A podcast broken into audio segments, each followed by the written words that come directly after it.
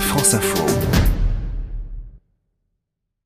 Le désintérêt pour les questions européennes, c'est comment en Slovaquie euh, Parce que c'est le pays qui vote le moins à ces élections. La Slovaquie, 5 millions et demi d'habitants, est effectivement championne de l'abstention pour ce scrutin. En 2014, seuls 13% des électeurs sont allés voter. Ils étaient 19% en 2009. Et pourtant, c'est un pays assez récent dans l'Union européenne. Ils ne votent pour cette élection que depuis 2004. Alors comment est-ce qu'on explique ce phénomène? Plusieurs raisons. D'abord vis-à-vis de l'Europe. La Slovaquie est petite et beaucoup d'électeurs ont l'impression qu'ils ne pèsent pas lourd face aux autres pays de l'Union.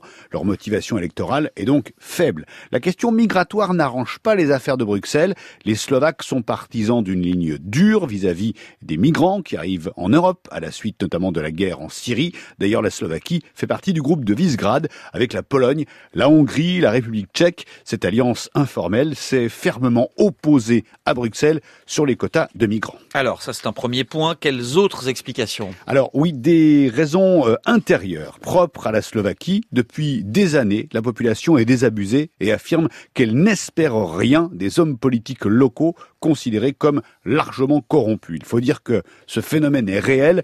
La Slovaquie se situe à un niveau proche de celui de la Bulgarie et de la Roumanie, très touchés par la corruption. L'an dernier, un journaliste slovaque a été abattu alors qu'il enquêtait sur les liens de corruption entre la classe politique slovaque et la mafia italienne, une vaste fraude aux fonds structurels européens qui, rappelons-le, servent à aider les régions les plus pauvres du continent. Après ce meurtre, des manifestations ont éclaté dans le pays et le gouvernement slovaque a dû démissionner. Bon, alors est-ce qu'il y a aussi des, des éléments euh, qui pourraient laisser penser que les Slovaques votent un peu plus dans deux semaines? Peut-être, dans la mesure où récemment une avocate de 45 ans est devenue la première présidente du pays. Elle s'appelle Susanna Chaputova, c'est une militante anticorruption justement, et son élection marque un début de recomposition de vie politique avec des leaders un peu plus crédibles, ce qui pourrait encourager la population à voter plus massivement à l'avenir et notamment aux européennes. Gérald Roux, c'est comment ailleurs?